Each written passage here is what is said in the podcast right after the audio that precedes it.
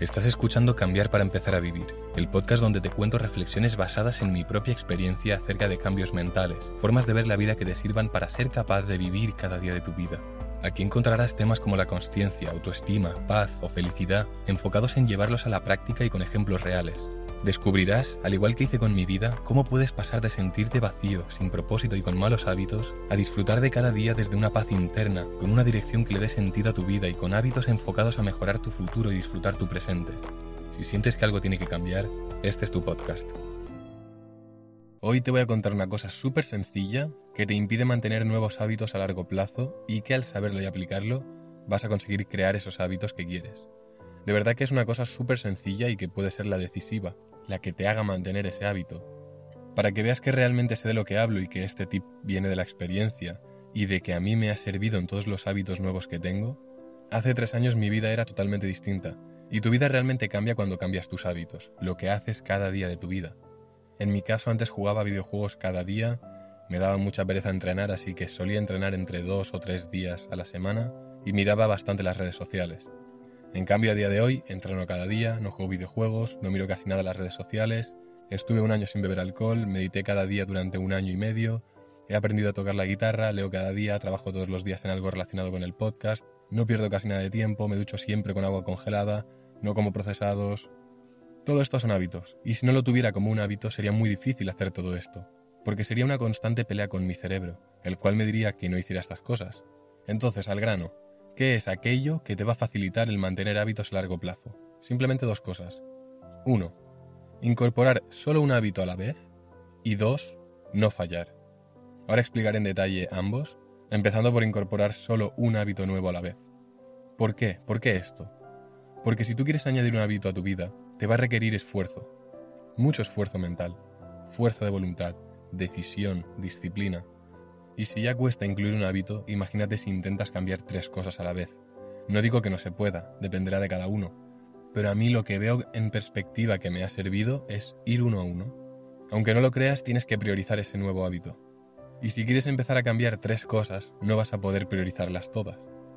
El tema es que si no priorizas ese nuevo hábito, seguirás haciendo las cosas que haces a día de hoy.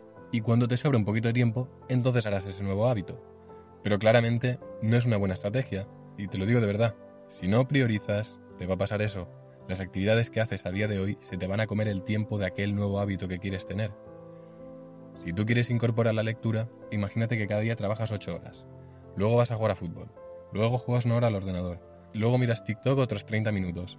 Y luego, si tienes tiempo y no te da mucha pereza, entonces sí ya me pondré a leer. No lo vas a hacer. 100% seguro que en 3 meses ya no estás leyendo. Hasta que no priorices la lectura, no lo añadirás a tu día a día no hay más. Como he dicho antes, algunos ejemplos míos son la lectura. Yo empecé que me propuse leer cada día por la mañana, antes de empezar mi día, cinco minutos. Cinco minutos cada día.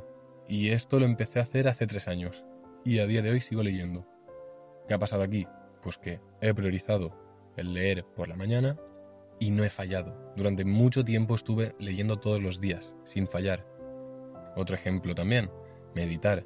Meditaba justo antes de leer yo tenía una rutina mañanera que era, me levanto, subo a la terraza, respiro un poco de aire fresco, me organizo el día, medito 10 minutos y leo 20 minutos. Esto era mi rutina mañanera.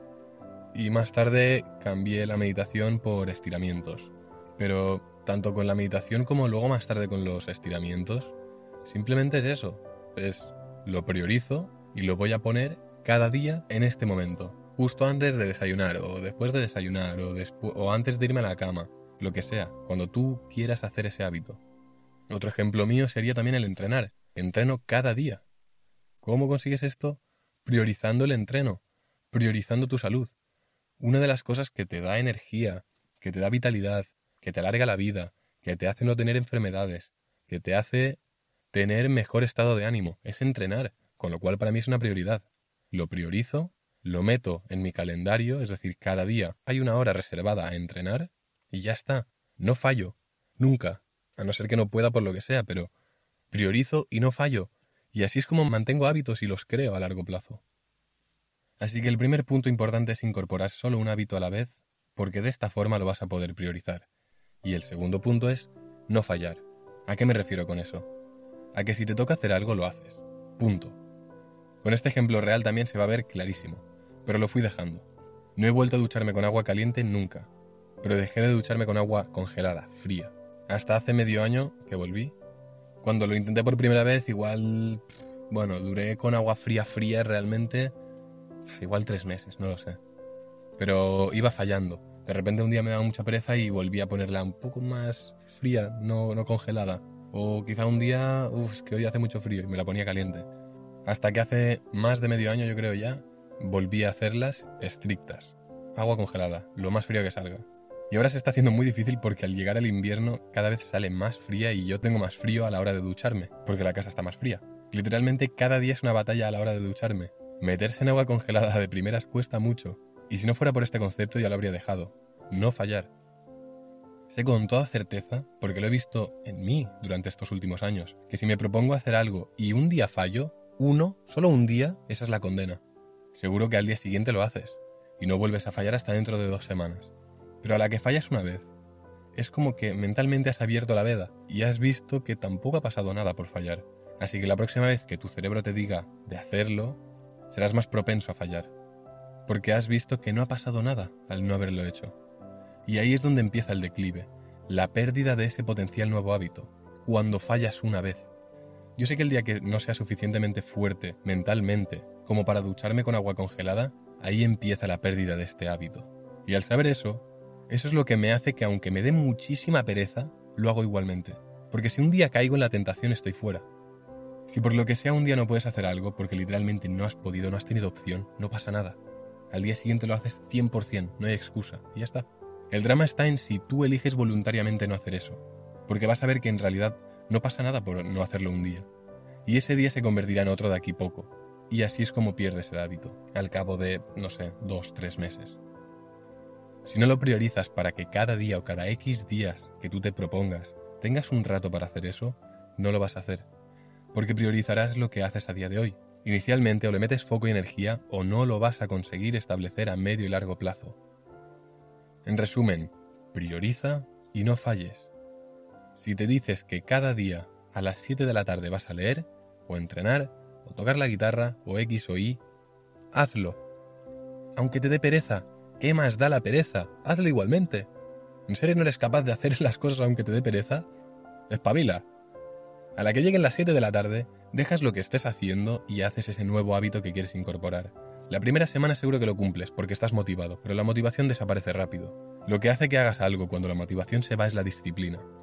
Es el arte de hacer algo a pesar de que no te apetezca. Toda persona que ha cambiado sus hábitos es una persona disciplinada. Lo único que te separa de tener los hábitos que te gustaría tener es la falta de disciplina. ¿Y cómo se gana disciplina? Haciendo aquello que no te apetece hacer, pero que sabes que es bueno para ti. Una forma rápida de ponerte a hacerlo es pensar en lo que he dicho antes. Cuando te esté dando mucha pereza hacer algo y te plantees no hacerlo, piensa que si hoy fallas, hoy es el día en el que acabas de sentenciar ese nuevo hábito. Muchas gracias por escuchar una semana más Recuerda que puedes comentarme tus dudas, sugerencias o lo que quieras por Instagram, arroba alestorres. Puedes compartir este episodio con algún amigo que creas que le puede servir. Y como siempre, disfruta de la vida, prioriza y no falles, y nos vemos el próximo lunes. Chao.